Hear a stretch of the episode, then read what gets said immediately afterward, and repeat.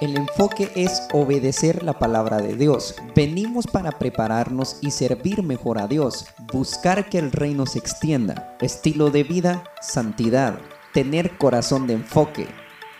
El enfoque de la visión, mirar con fijeza, mentalidad fija y discernir con claridad. La visión es una revelación interna dada por Dios de lo que no es, sino lo que se debe de ser y lo que pudiera ser.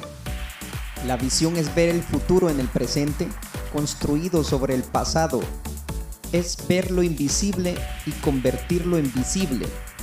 Implica una realidad visual, una imagen de condiciones que no existen en la actualidad. Primero esta imagen es subjetiva y personal. Es la extensión de la realidad más allá de las condiciones existentes y tomar control y esperar mejores resultados basados en el poder y la dirección de Dios. Y será revelado únicamente en ayuno y oración. Filipenses 3:13 nos marca la pauta. La visión es diferente a la fantasía.